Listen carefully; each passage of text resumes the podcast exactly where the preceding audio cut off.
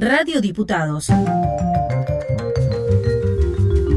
Contenido exclusivo de la Cámara de Diputados de Entre Ríos.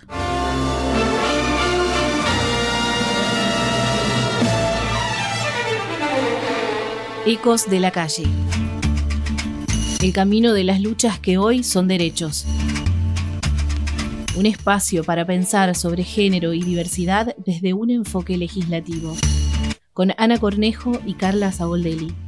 Ecos de la calle, por Radio Diputados.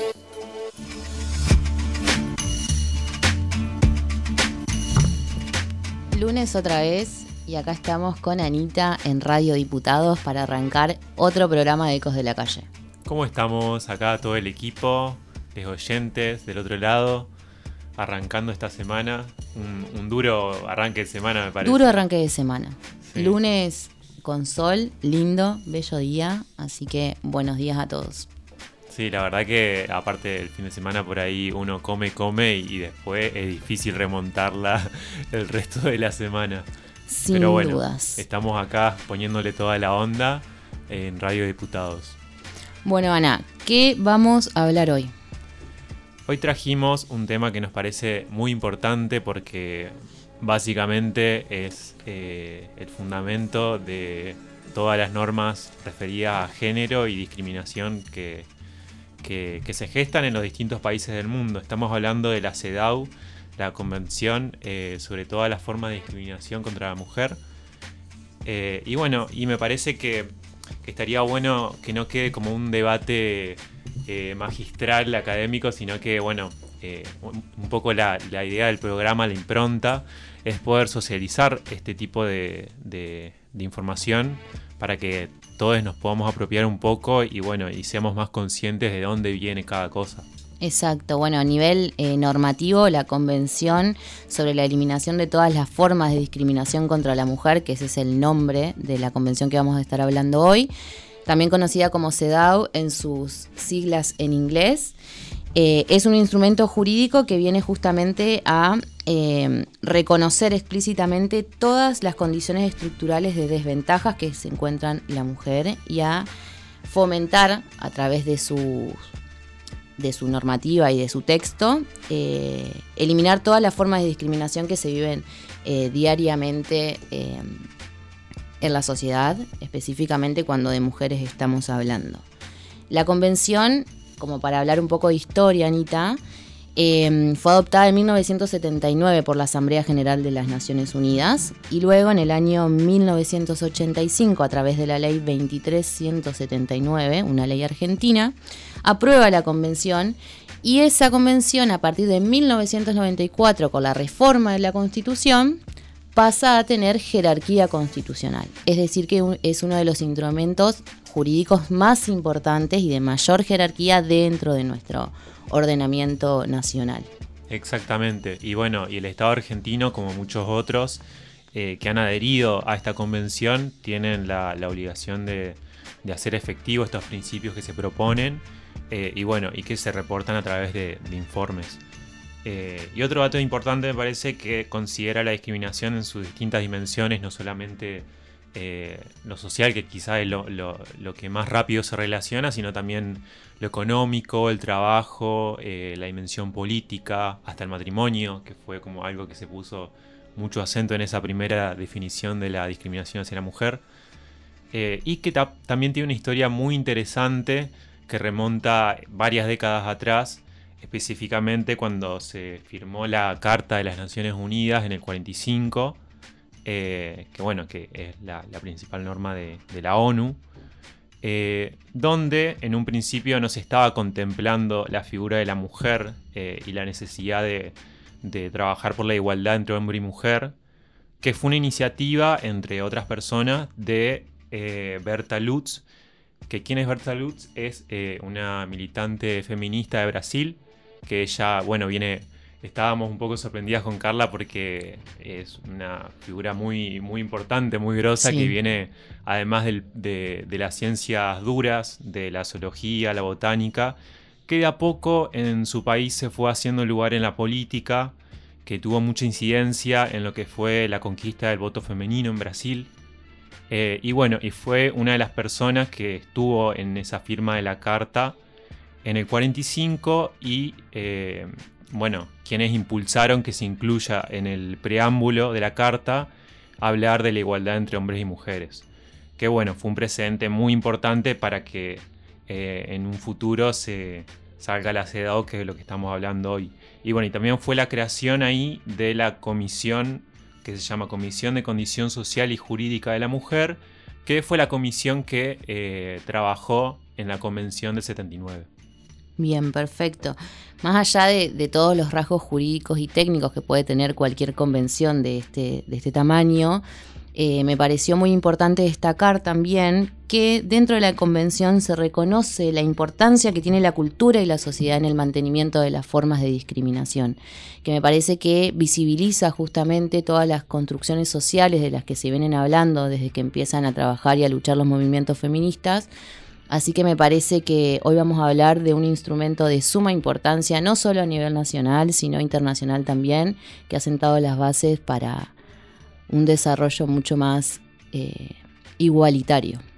Exactamente. Bueno, pueden escucharnos en Eco de la Calle a través de Radio Diputados, las redes de la Cámara. Así que bueno, pasamos un corte y después seguimos con el programa.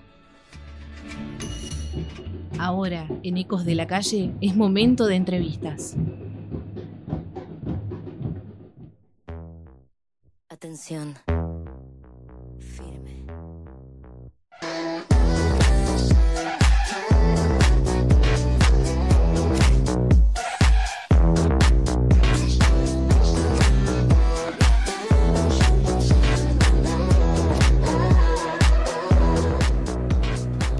En nuestro momento de entrevistas en nuestro programa, hoy nos está acompañando la doctora Janina Iset. Ella es la directora de la Oficina de Género dependiente del Superior Tribunal.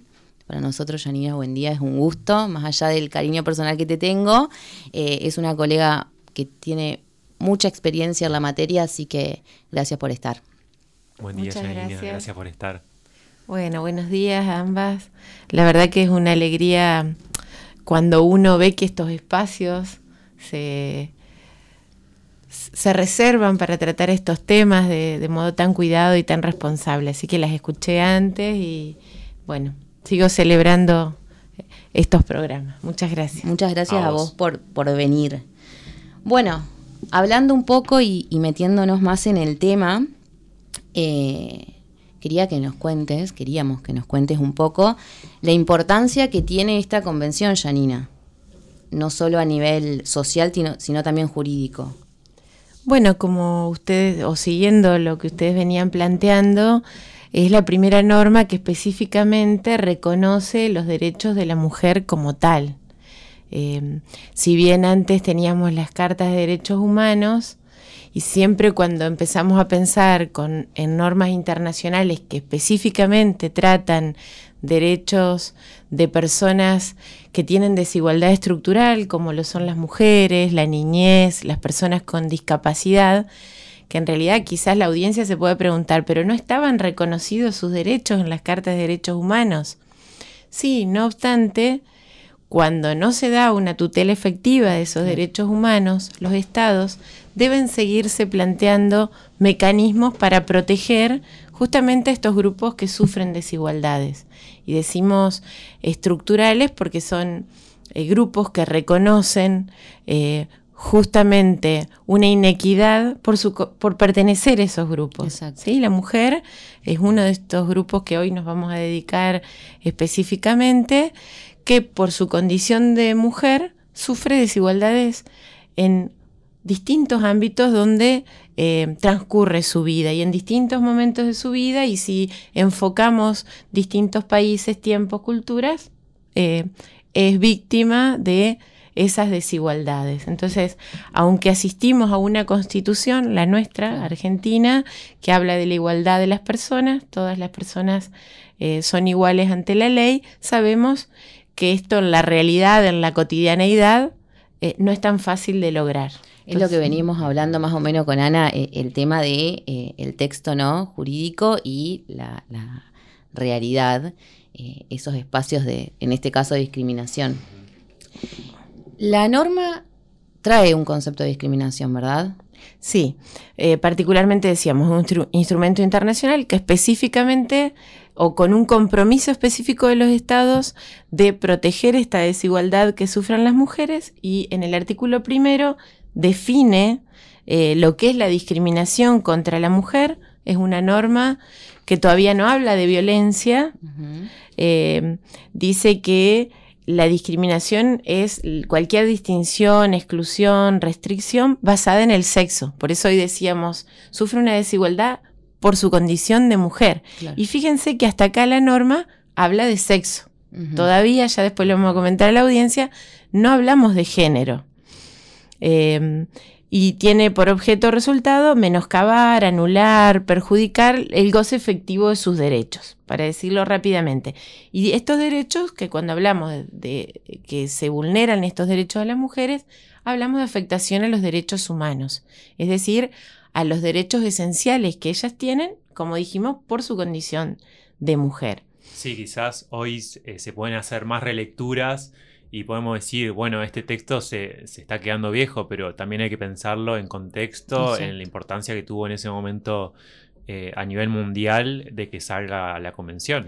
Sí, particularmente esta convención posteriormente tuvo un protocolo facultativo que estableció un comité al que pueden acudir las personas o personas, o sea, puede ser grupos de personas o personas individuales, que hayan sufrido por su condición de mujer vulnerabilidad en sus derechos.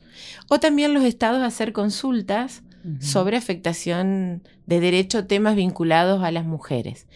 Hay eh, muchas recomendaciones en todos los años de tarea que ha tenido el comité, pero particularmente en esto que yo marqué eh, de sexo y género, y, también eh, vamos a decir que la recomendación 19 es una muy conocida porque empieza a hablar de violencia. Ahí ya define a la violencia contra la mujer, que es em, lo que ya va a tomar la Convención de Belén do Pará y en esta línea también nuestra Ley de Protección Integral a la Mujer, la 26485, perdón, que nos hablan de violencia a la mujer, no solo ya de discriminación. Y también eh, vamos a rescatar la recomendación número 35, que es la que introduce el término eh, de género o el, concepto de género eh, para identificar esta protección a la mujer. Ya no eh, apuntando a lo biológico, sino que sabemos que el género tiene que ver con una construcción cultural de roles estereotipados o todos esos prejuzgamientos, para decirlo muy simple a la audiencia, que traemos culturalmente cuando pensamos eh, en mujer, varón o también las demás personas del colectivo, porque esto va, a abrir una puerta ya, el género, a poder mirar eh, otras desigualdades de género y no solo la de la mujer. Las recomendaciones serían el resultado de eh, del comité. El comité se expide en los casos o en las consultas de los estados y hace recomendaciones que nuestra Corte Suprema ha dicho eh, que deben ser tenidas en cuenta en el derecho interno. Claro. Perfecto. Y que hacen lo propio todos los estados, no solo al momento de administrar justicia, sino eh, en momento de llevar adelante políticas eh, de género, digamos, en, lo que es puntualmente mujer, en este caso que estamos. Lo importante, ¿no? del trabajo del comité, porque el paso del tiempo hace que se visibilicen eh, diferentes temáticas que tal vez al momento de la creación del, primer instrumento no las veíamos o no estaban tan visibilizadas y hoy podemos estar hablando de esto, no, no solo de sexo, sino de género, de entender que se, se puede ampliar mucho más. Acompañar los cambios culturales y la realidad. Eh, de cada país, de algún modo, de cada país que se comprometió eh, originariamente a adecuar sus constituciones, el que no tenía una constitución que garantice la igualdad de las personas, eh, adecuar su legislación interna, no solo en sancionar nuevas leyes que protejan a la mujer o que identifiquen su desigualdad, sino en modificar la normativa que esté vigente y que no se adecue a la máxima protección de derechos de las mujeres que es lo que cada Estado debe garantizar a partir de la suscripción de esta convención. Y la convención, básicamente, ¿qué es eh, lo que trae, digamos? sobre qué regula. La convención es muy amplia y yo pensaba cuando decías esto de, la actualización que permiten las recomendaciones, es abarcativa, por eso también nos permite ir eh, nutriéndonos o, actualizando los conceptos a la realidad eh, de los tiempos que vamos viviendo.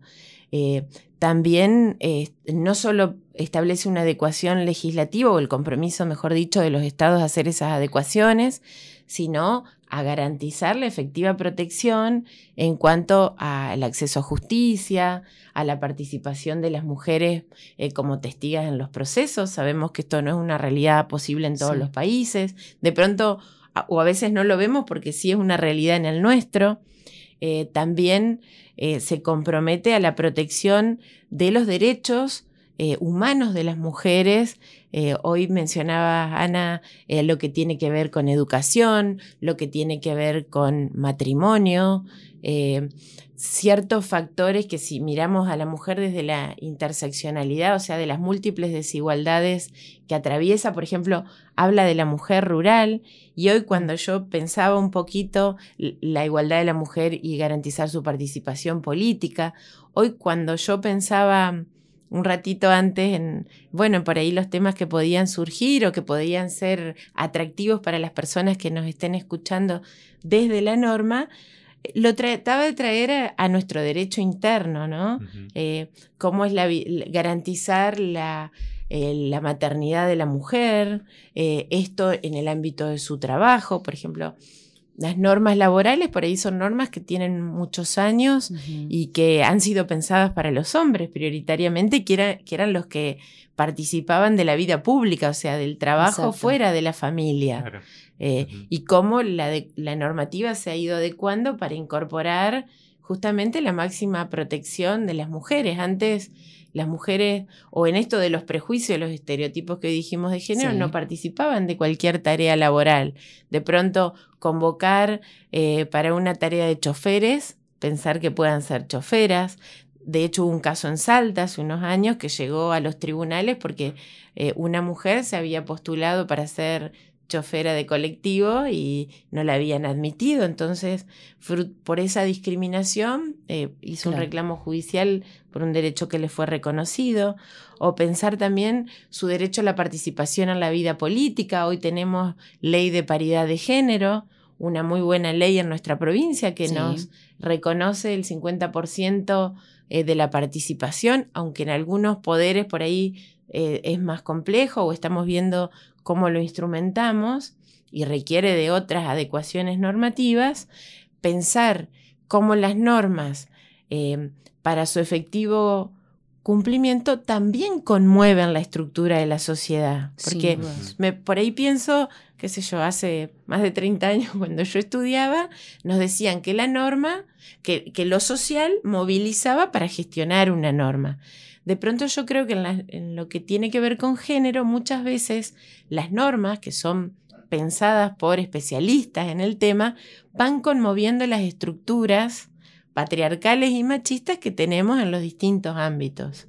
No me quiero ir, pero volviendo a, la participación política de la mujer, que por ahí, bueno, que años a, la mujer no votaba, como primero tuvo su derecho a voto, porque teníamos antes un voto universal que no era tan universal en realidad, cómo se fue, fueron conquistando en esta realidad los derechos de las mujeres, bueno, después la ley de paridad que ya es más nueva, eh, pensar que se debe garantizar eh, esta participación no solo en, el Poder Legislativo, sino también en el Judicial y en el Ejecutivo.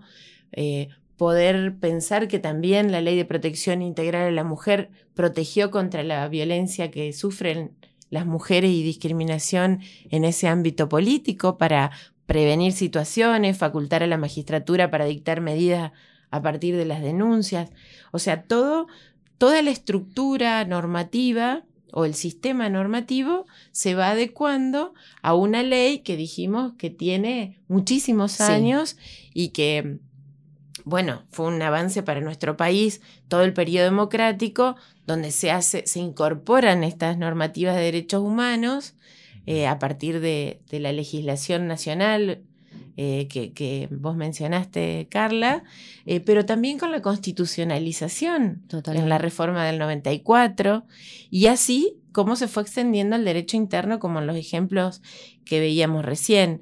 Pensar que la convención también establece eh, el derecho a igual remuneración por igual tarea, aunque sabemos que en los ámbitos privados las mujeres, además del techo de cristal que no acceden esto no solo en el ámbito privado, también en el público, que no acceden a ciertos cargos o que hay menor participación de mujeres porque se dificultan los accesos a ciertos cargos, que no solo tiene que ver con ser designada o reconocerse su capacitación para acceder a tal cargo. De pronto, si nosotros desde la escolarización de la niñez miramos niños y niñas, las mujeres sobresalen en toda su escolarización. Sin embargo, cuando va ascendiendo en, la etapa, los cursos de, grado, de hasta cuarto grado, digamos, todas las capacitaciones, se van perdiendo a veces las mujeres, si lo tomamos estadísticamente, digamos. Hoy podemos decir que las universidades en algunas carreras tienen casi tantas mujeres, incluso en carreras duras que antes no pensábamos que participaban, como esto ha crecido e incluso avanzar, pero si quizás años A, generaciones como la mía o anteriores, las mujeres, al estar tanto en la vida familiar, no accedían a cierta formación o quizás si no había recursos para ambos, para que se capaciten eh, a, eh, varón y mujer, si la pareja era heterosexual, se priorizaba a él. Entonces ella era relegada. Entonces cuando decimos no acceder a ciertos cargos, a veces hay que mirar un poco más porque no accedió ya a las capacitaciones necesarias para acceder a ellos. Pero aún las que acceden, muchas veces perciben menos remuneración que los hombres, por ahí no nos pasan los cargos públicos, porque, eh, pero sí en, empresas privadas. bueno, hablando de, lo privado, perdón Anita, pero quería comentar esto.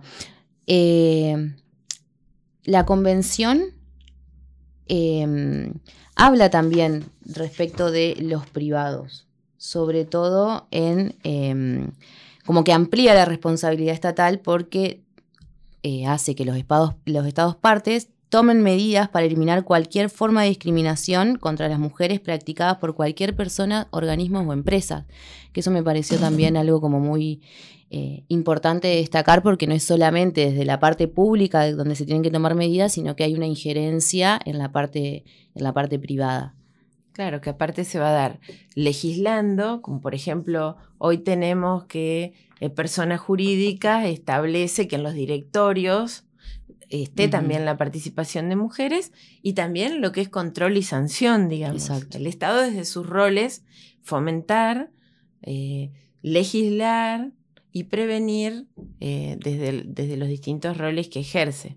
Y también no, no quiero olvidarme, pero porque es un dato eh, importante que uno de los artículos, el 14, por ejemplo, contempla la mujer rural. Eh, que bueno, nosotros tenemos una provincia con una particularidad geográfica que cuando hablamos de violencia y discriminación debe ser tenida en cuenta, porque si pensamos las múltiples vulneraciones que padecen las mujeres, también este factor contribuye a la desigualdad. Entonces, en esto pasándolo a lo que es la legislación provincial, la, recientemente sancionada Ley 10.956, que estamos esperando su reglamentación ansiosamente, contempla justamente la mujer rural, con una realidad eh, muy local. Entonces, digo, esta tarea, este compromiso del Estado que se va llevando adelante, como vos decías, actualizándose también, y que, bueno, requiere justamente eh, de esta prontitud y celeridad de, que los tiempos mismos nos van empujando y que bueno, así como se da en otros ámbitos, también en lo que requiere de protección la legislación.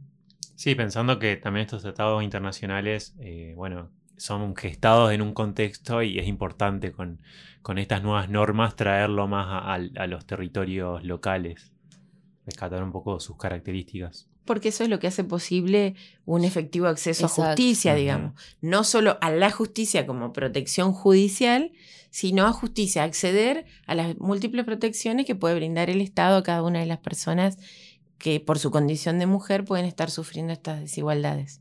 Exactamente. Bueno, y hablando de localidad, ¿qué normativas consideras vos que deberían ponerse en agenda, empezar a tratarse respecto de todo esto que viene bajando la, convención, no? Bueno, yo siempre celebro la legislación de nuestro país, es muy amplia. Recién hablamos de la celeridad en, la protección. Eh, si bien recién decíamos tenemos pendiente de reglamentar y esto va a ser a, la efectiva eh, puesta en funcionamiento de la protección que establece la ley 10.956 y la estamos esperando porque la necesitamos como herramienta para la administración de justicia. Em, yo quiero decir que en la, legislación tanto nacional como provincial, específicamente en nuestra provincia, eh, es muy avanzada en lo que es eh, tutela de protección no solo de la mujer, sino en, múltiples grupos vulnerables. Yo digo que con orgullo cuando voy a otras provincias, el Estado entrerriano eh, ha priorizado, digamos, lo tiene en agenda. Em, de pronto lo que más se requiere es poder, luego de que se dictan las medidas, eh, poder gestionar los recursos humanos necesarios para el acompañamiento de las personas en situación de vulnerabilidad, porque esto tiene que ver con sostenimiento de esas medidas de protección, con el empoderamiento de las personas que atraviesan situaciones de violencia y desigualdad. Eh, bueno, pero creo que ir repensando permanentemente nuestras políticas y, bueno, esto independientemente del poder, digamos, Estado como uno, no como Exacto. no identificando un poder y otro, sino como Estado entrerriano. Eh, creo que ir reflexionando y haciendo las autocríticas, esto nos permite eh, avanzar, gestionar, eh, hacer las prioridades presupuestarias, porque por supuesto esto es una necesidad al momento de lograr la efectividad de estas normas que tenemos sancionadas. Claro, ahora ya contamos con una ley también de presupuesto con perspectiva de género, así que imagino que eso eh, va a influir en que la dimensión económica se traduzca en, esos, eh, en estos nuevos eh, focos donde, donde, donde trabajar. Perfectamente, como lo decís. Claramente que todo esto tiene que ser analizado por personas que tengan esa perspectiva. Exactamente. Porque decir, si yo si alguien tiene que evaluar, sea evaluar una persona, evaluar un presupuesto, para poder hacer una apreciación positiva de ese recurso o de la persona si es idónea, tiene que tener perspectiva, o sea, quien está analizando. Y esto es fundamental que lo pensemos para todas las instituciones. Nadie puede eh, identificar una desigualdad de género o una acción positiva como adecuada para esa protección si no tiene perspectiva de género. Y esto es la sensibilidad, eh, esto es un aspecto que no basta con la formación científica, sino que uno tiene que incorporarla para la propia vida. No hay otra manera Sin dudas. de lograr la efectividad en cada una de las tareas que hacemos si no contamos con esa sensibilidad que no solo debe darse en género, que debe darse en niñez, que debe darse para trabajar en discapacidad, en todos estos grupos que sufren desigualdad estructural. Tiene que ver con conocer esas desigualdades que sufren, con conocer la normativa vigente, pero también con poder ponerse los zapatos del otro, ver qué sufre, qué atraviesa, cómo es adecuada la protección, porque si no, no sabemos ni siquiera hablarle ni escucharle, por supuesto. Sí, obvio. Bueno, Janina, más que enriquecedora tu presencia en este, en este Yo me quedaría siempre charlando un montón, como vos lo sabes, pero... Siempre aprendiendo. Eh, sin duda. Te agradezco, te agradecemos muchísimo tu, participación. Para mí, eh, sé de tu, de tu formación, así que gracias por estar. No, gracias. Muchas gracias. Un gusto. Las leyes que hoy reconocen derechos tienen un camino. Género y diversidad con enfoque legislativo. Ecos de la calle.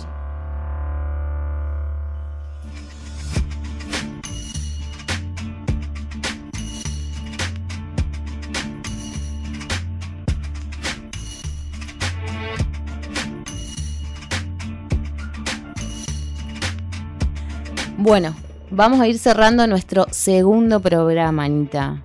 ¿Cómo estamos? mañana la verdad que re linda y, me alegra poder estar hablando de estos temas en la radio. Eh, y bueno, Eh, la semana pasada tuvimos ahí unos inconvenientes con el audio, así que cualquier cosa pueden escucharnos en Spotify, eh, Radio Diputados. Y también eh, en vivo, además de la página de la Cámara HCDR, también en medioshcdr.gov.ar. Será hasta el lunes que viene entonces. Hasta pronto.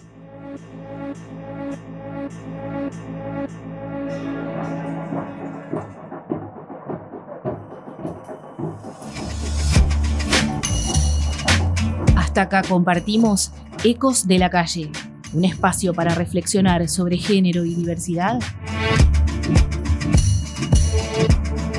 en Radio Diputados.